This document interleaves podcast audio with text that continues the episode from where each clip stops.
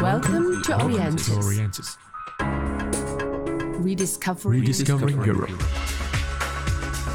Wilson. Jennifer. Tom. Orientis. A show where we talk about life, and investment An investment in the old continent, but in a new but in a new age. in a new age.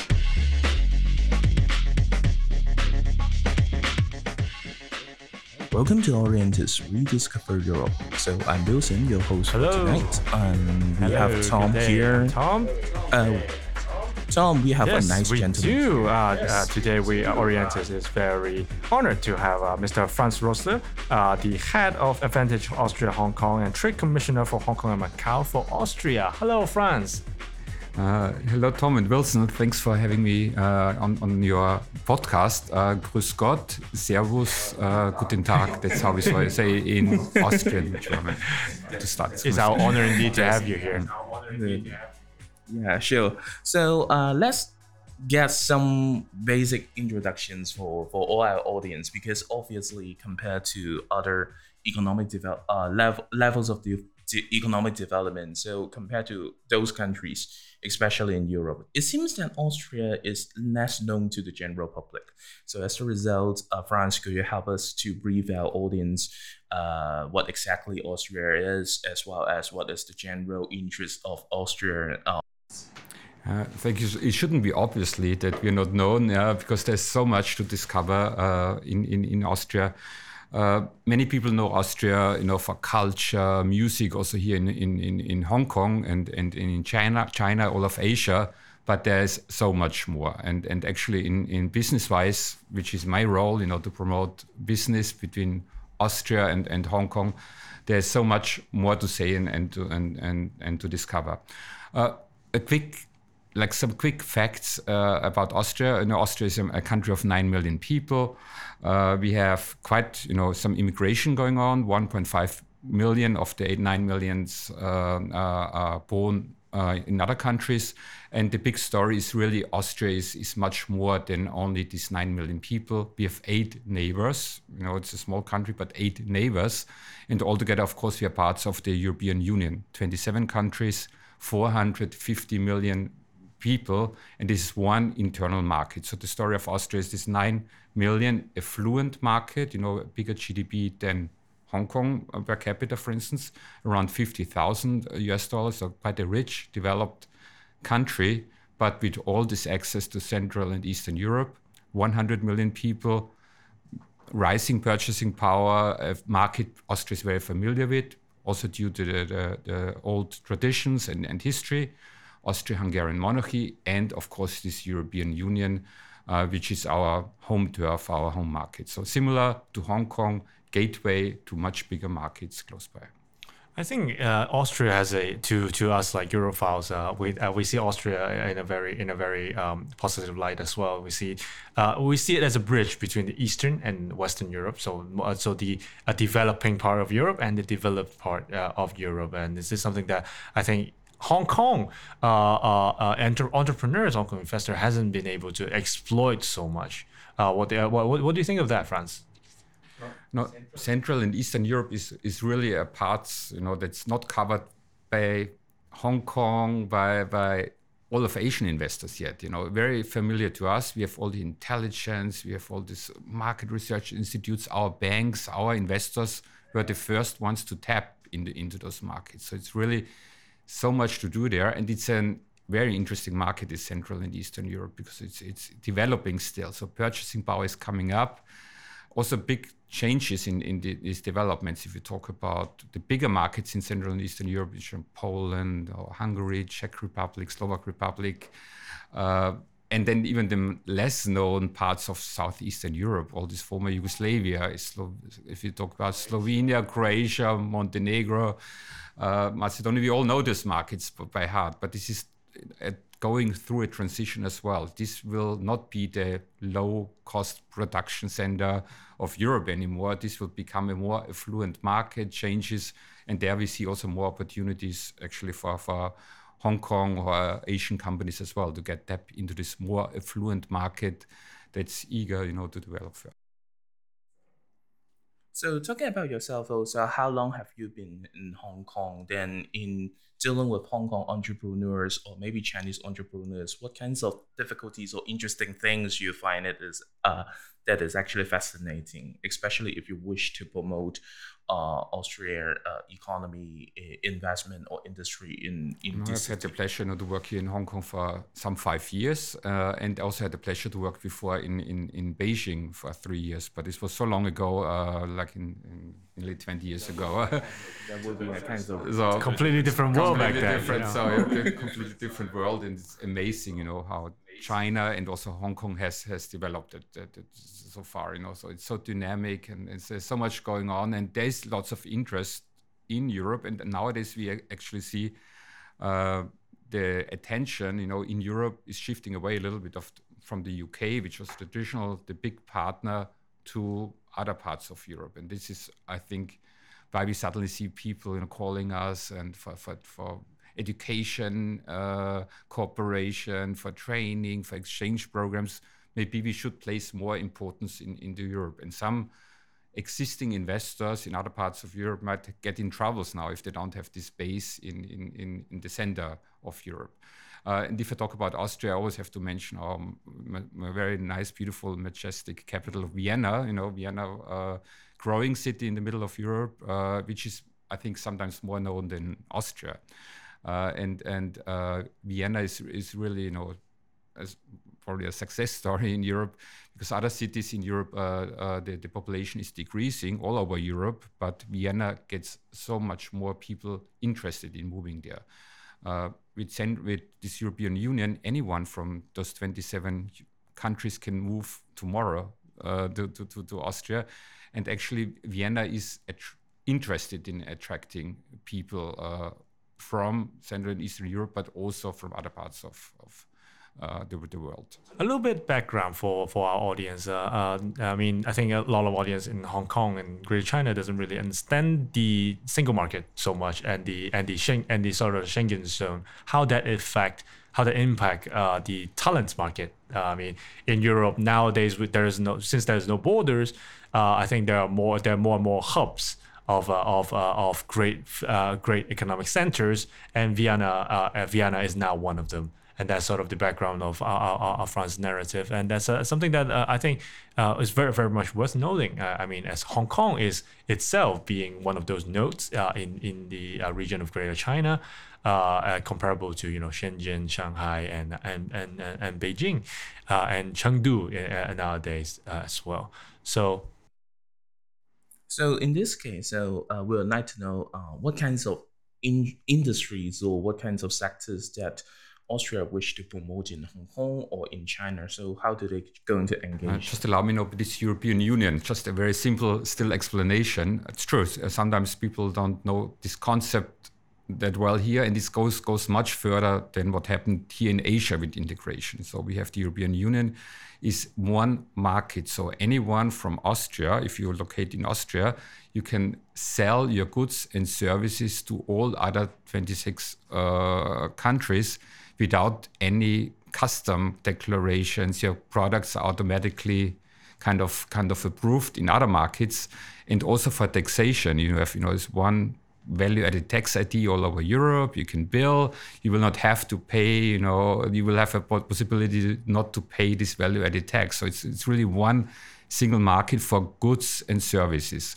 For people, uh, there's this Schengen system which allows the free uh, travel of, of people to other countries within Europe. And, and this goes actually further than only the 27 Europe. This also includes, for instance, Switzerland. So, so, so, so, so if you, uh, yeah, if, if, you, if you travel from Austria to Switzerland, uh, it's, it's normally considered as, as, you know, as if you travel within one country.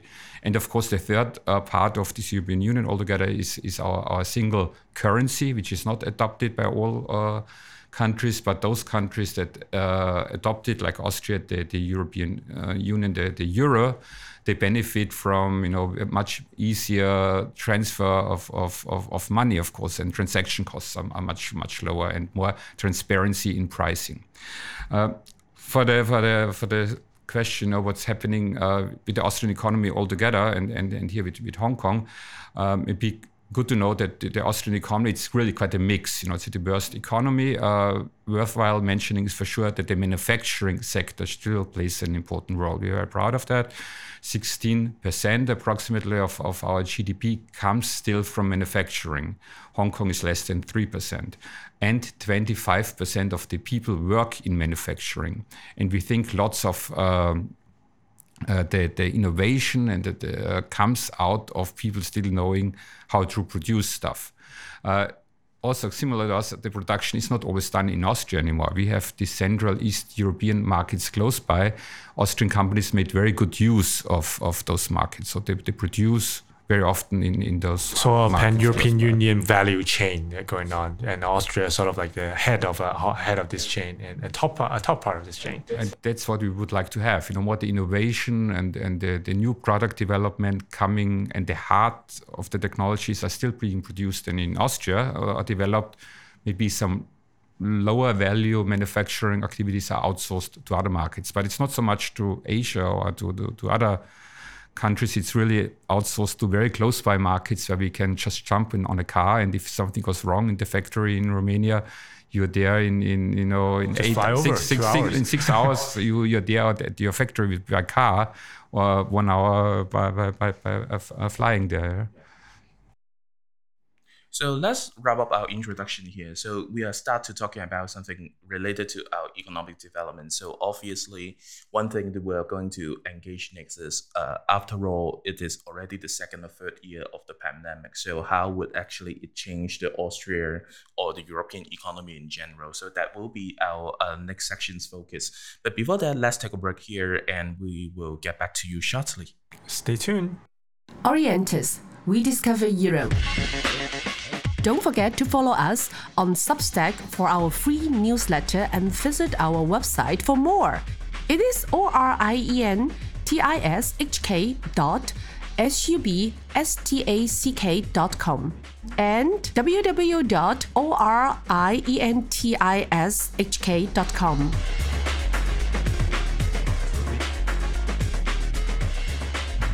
Welcome to Orientis Rediscover Europe. So we have Franz in our house, and we also have Tom here to to continue our podcast. Hello. Hello. So thank you very much, uh, Franz. Uh, thank you for a wonderful introduction. But now let's touch on something very real. So obviously, uh, we are in, still in a so-called pandemic situations, and Austria being an export-oriented economy. So how does COVID actually affects uh, the Austria in general, and especially we have the outbreaks of Omicron for the last quarters uh, in year 2021. So will it actually affect the growth of Austria?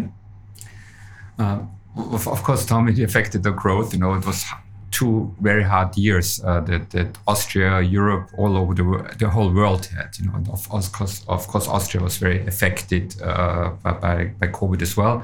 We decided for the strategy, uh, first of all, to live now with with, with, with, with the virus. So, so, so uh, economy, business is, is kind of trying, you know, to look look ahead, forward, what, what, what's going on, uh, and at the same time, Austria, you know, has, is very strict uh, and made news uh, as the the only European country coming up with uh, mandatory vaccination for, for people necessary. Otherwise, you're gonna get uh, uh, fined uh, as, as of February because we think this vaccination is so important for, for the way forward.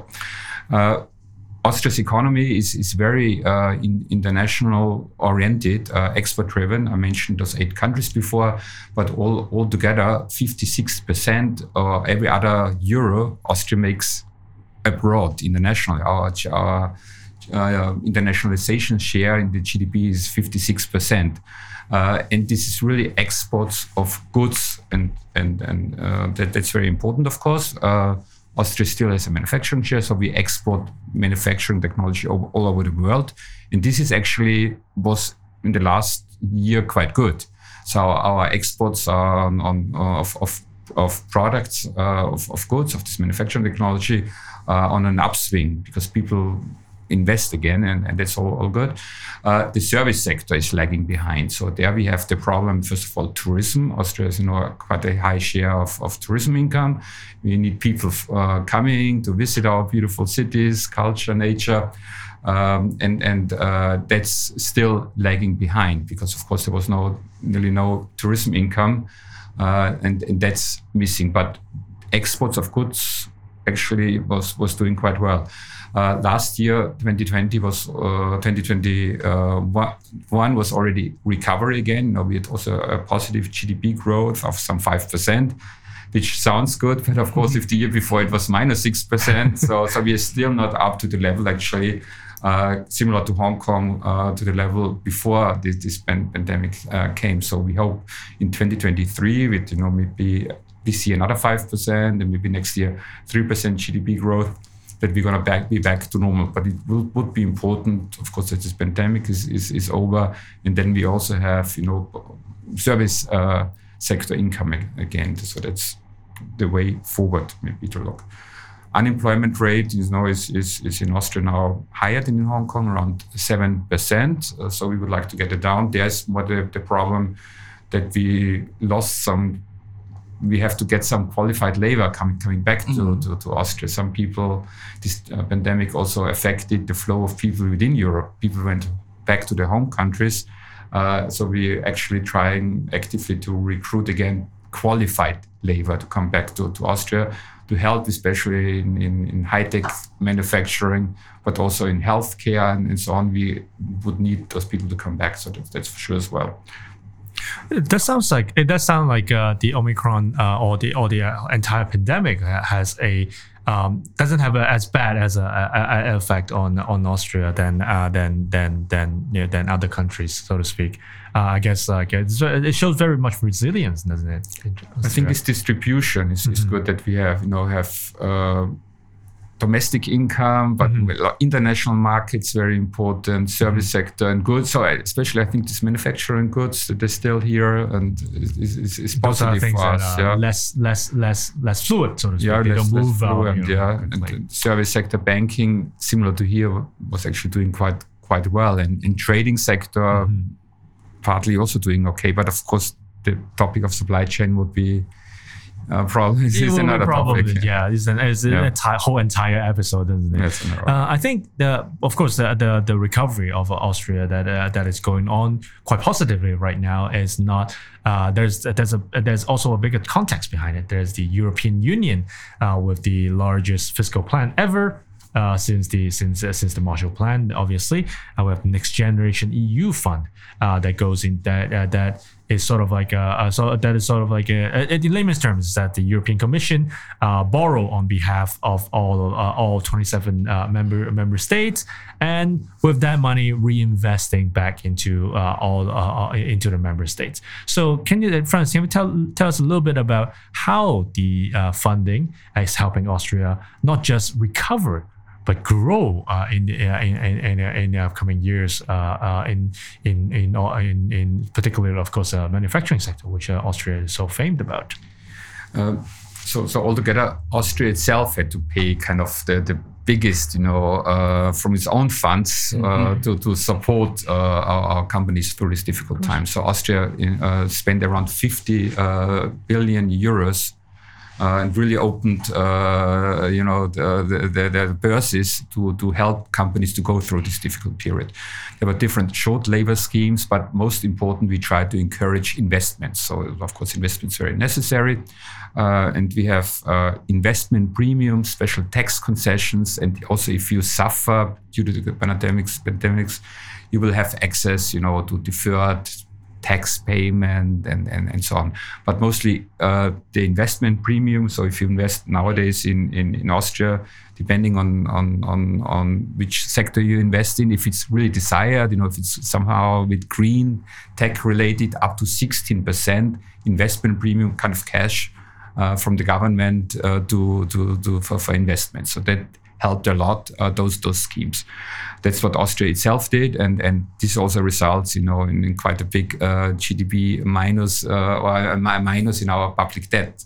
So we really uh, decided uh, to open open our bourses altogether in the European context, Austria was actually a little bit less uh, uh, supportive of all these European Union programs of the, the big, you know, that we should go into big debt. So we were uh, fiscally conservative, maybe so altogether.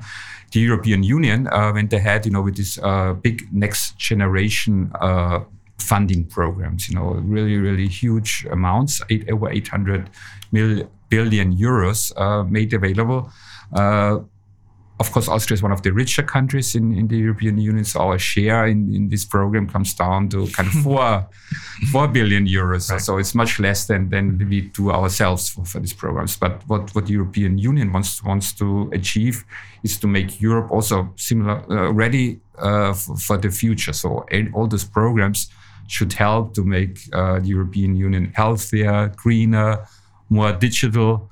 Uh, European Union has very uh, committed uh, to become uh, uh, carbon neutral by the year 2050. So anything that's green and, and so on will get uh, special attention. And then it, every country, including Austria, has to submit to the European Union their proposals how they're going to spend, for instance, in our case, those four billion euros in, in, in what kind of sectors, what kind of kind of programs a big focus for Austria. We, we are committed to become uh, carbon neutral earlier than the European Union. So we want to become carbon neutral by 2040 is our goal.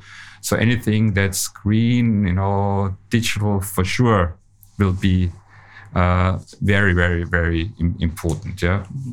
So what kind of sector will exactly to be? So for example, we have green tech, we have digital tech. Then what kinds of things you think uh, Austria is actually good at, or, or they, uh, the the government actually will spend those funds uh, directly to invest or encourage investment there? so so anything to make yeah us, us, so the to make our economies more sus- sustainable and, and greener so this is most of the in the in the next generation EU uh, program what we uh, kind of submitted is is you know many different projects but it, it, it goes lots with digitalization and and and, and to, to further increase our, our renewable energy. So it's really projects, investments. So so we want to see, of course, jobs created. Anything that creates jobs at the same time makes our economy more digital, more sustainable. So that's maybe to summarize it. That's that's that's that's that's, that's the biggest trend, uh, and also. Uh, the idea with this uh, recovery program is also that Europe works much closer together, so, so that we, we, we, we uh, make Europe ready, you know, or, or, or prevent uh, other crisis uh, scenarios like, like like this. So, for instance, for the uh, pharmaceutical sector, it showed that that you know uh, we so much dependent on on other regions for pharmaceuticals, for medical supplies. So we want to have some industries coming back as well. So, it all should show more a, a European joint efforts, and this is, I think, that's why we had to submit our programs to the European Union, and they try, you know, to team us up with other partners as well, so it all makes sense altogether. So on the way to sort of perfect uh, the single market and sort of make it more resilient to a ne- to, to the next uh, to the next uh, to the next uh, crisis, uh, so to speak.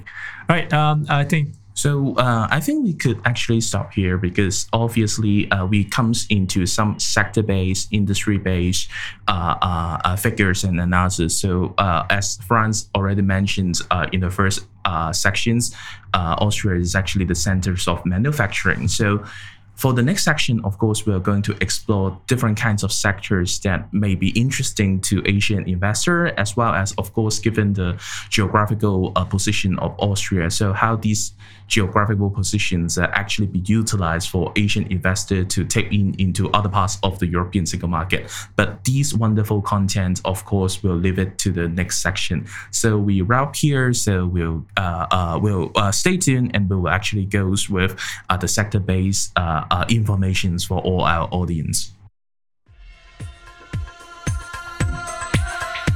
Orientis, A show where we talk about life, and investment An investment in the old continent, but in a new but in a new age. in a new age.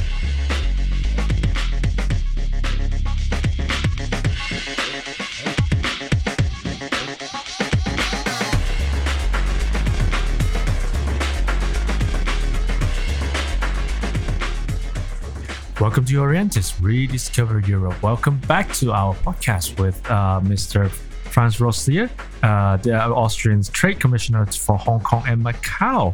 Um, so thank you, Franz, again for for uh, for being here at our at our podcast. And uh, we have the past two uh, segment we've talked a little bit about Austria as relation to Hong Kong and how uh, Austria is bouncing back uh, from the from the, from the pandemic. And now this segment, I think we go uh, Wilson, we're gonna talk about uh, more about how Austria's uh, how the, how it moved forward uh, from this point on, isn't it? Yeah, so thank you, Tom, of course.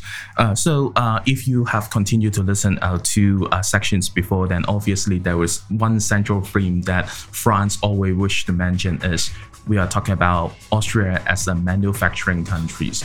But of course, uh, on the general public, when we talk about European European manufacturing, uh, Germany may actually rank number one. France maybe uh, uh maybe two or three.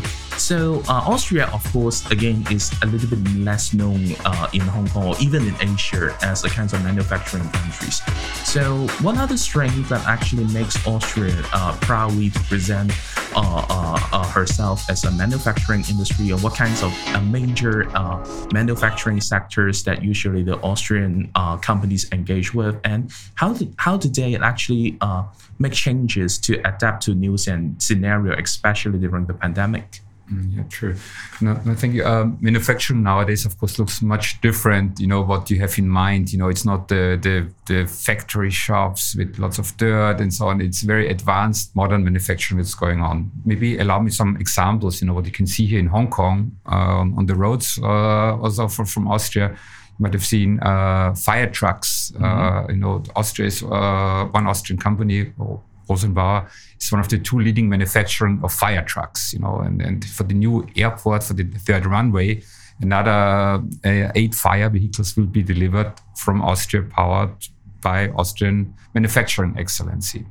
Uh, also at the airport, the, the critical communication system is powered by, by an Austrian company. Or if you look at the cranes, you know, that, that do the heavy lifting in, in, in, in, in Hong Kong, it's made by Austria. Or the Hong Kong airport, the wooden roof, uh, the big roof that covers the whole airport was done by an Austrian company. So, so there's much more than you can see of because these are companies, these are the so-called hidden champions. They, they are not known worldwide. You don't have to know who does, you know, your fire trucks or so.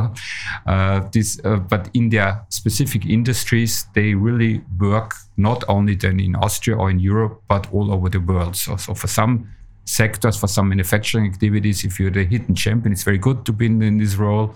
There are not so many other competitors. You don't talk loudly. You're not so PR uh, a thing because you don't you are very happy to be in, in this niche in, in this sector where you are a champion in your very small niche. And we have many of those companies uh, maybe also due to uh, the structure of, of, of, the economy altogether.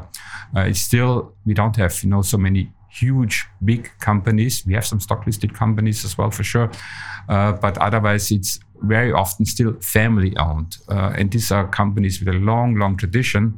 Family owned can also mean 10,000 people, you know, so it's not only, uh, but they have a long term strategy, vision. They are not, you know, don't have to respond to stock market shareholders, so they can lead their companies also through difficult times. And we also saw those companies they for sure didn't want to lay off the people. They want to, to keep them because they're going to need them again, qualified labor for the hopefully good years to come. So it's very important. This, uh, uh, yeah, this this family-owned structure as well.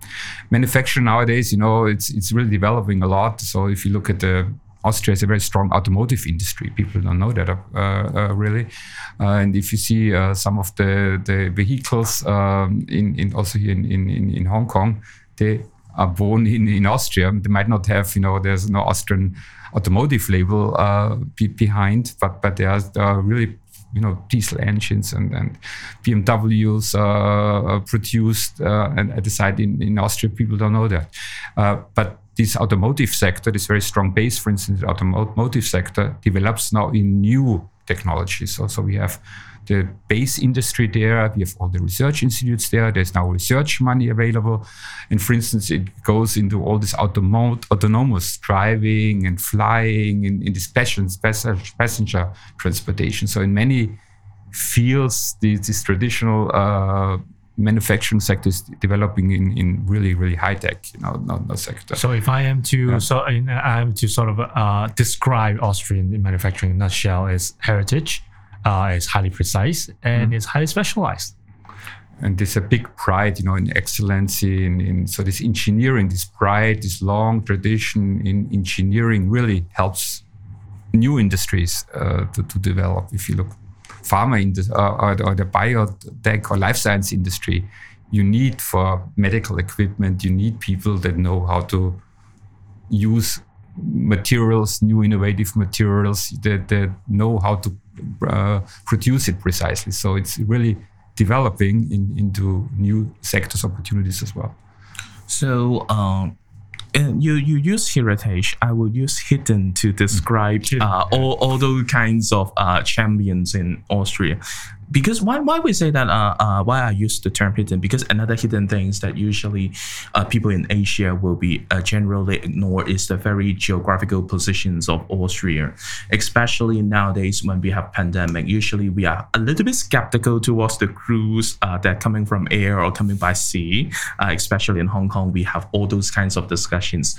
But one thing that makes Austria a little bit different is actually they they have a very sophisticated and well connected uh, railway as well as railways. So highways, uh, transportation, logistics, all those kinds of things seem to be a kinds of another hidden champion uh, in Austrian economy. So could you uh, actually uh, brief us out how Austria uh, could successfully take advantage of getting developed of those kinds of railway logistics, especially uh, we have all just mentioned, we are talking about Europeanized logistic chains and value chain management. So how the Austria actually benefits from those?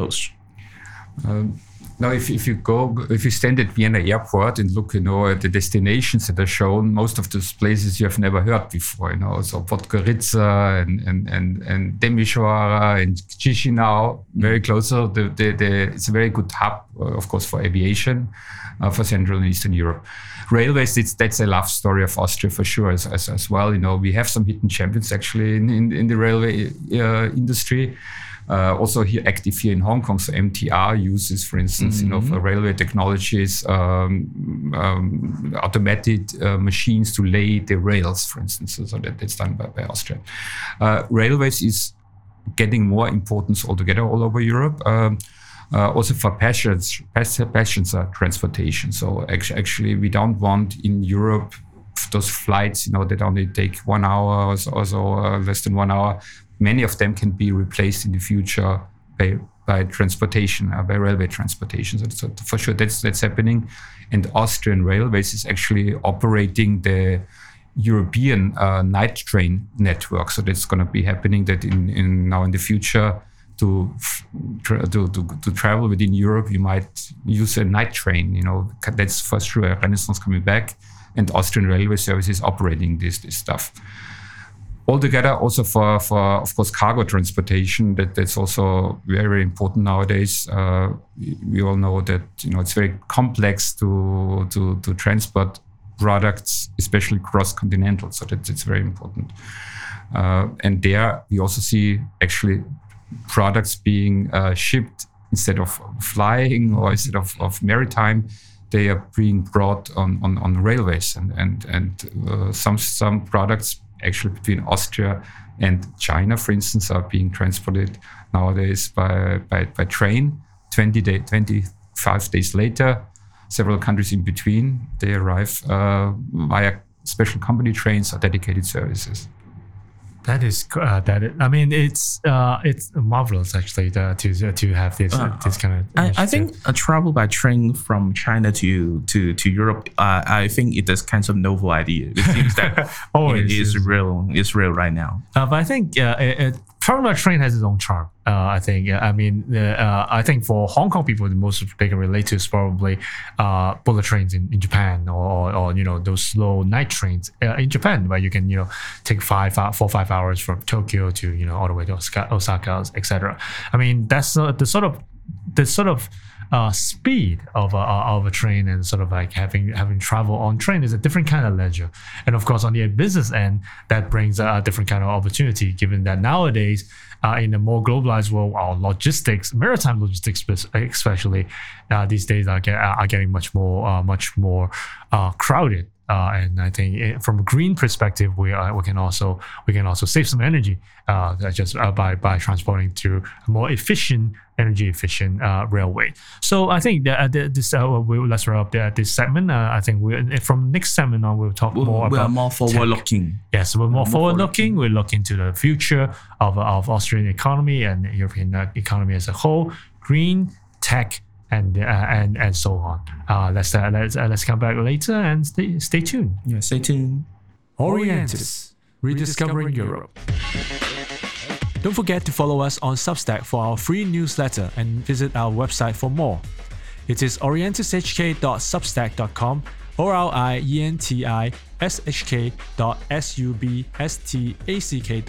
and www.orientishk.com. Welcome to Orientis Rediscover Europe. So we have revealed, uh, we will, we have revealed the past, uh, looking into present. So now it's time for forward looking. So Franz, uh, welcome back to join our podcast. So uh, when we're talking about future, obviously there will be two things that is very impactful to our economy. One is investment, two is talent. So what kinds of uh, programs or measures that Austrian government wish to uh, uh keep the investment in in in the country as well as attract talents. Uh, Austria is very, of course, interested uh, to position itself, as I mentioned, the central and, and, and southeastern European hub, or there's the hub for European uh, operations. You know, Austria is a German-speaking country.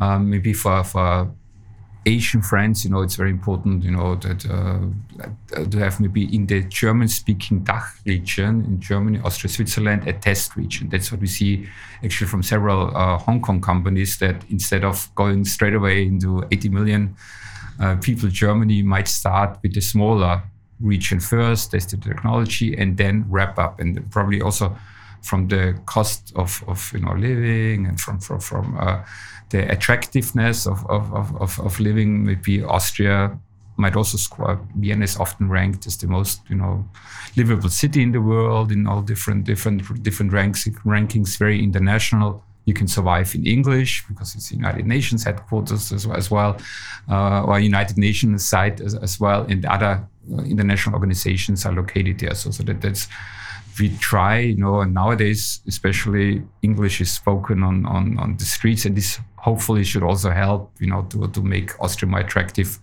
for non-German speakers uh, um, as, as well. The tax structure uh, benefits, you know, for sure that you know, companies are setting up for more than only Austria. We have a group taxation system. Corporate taxation rate is 25%, but group taxation system means the losses you experience somewhere else can be counterbalanced with profits you make somewhere else. That's normally not all, always the case. Uh, and also for newcomers, for new, especially high talents, you know, uh, specialized talents coming in, there are also special schemes kind of to mitigate a little bit the tax rates uh, in, in, in, the beginning. So, if a company headquartered in, you know, with, with, with, a, with a site in Austria wants to try to, to attract, you know, best labor all over the world, there might also be some special tax benefits for those employees. So, so less income tax kind of. Uh, if I remember correctly, then Austria do have a tax arrangement or tax treaty with Hong Kong, right? and that's also one of the benefits. Yeah, it's uh, true uh, that you know uh, double taxation treaty makes mm. sure compared to other, there's no double taxation treaty with Germany or, or with other European countries. So that also encourages several companies to use Austria uh, as that.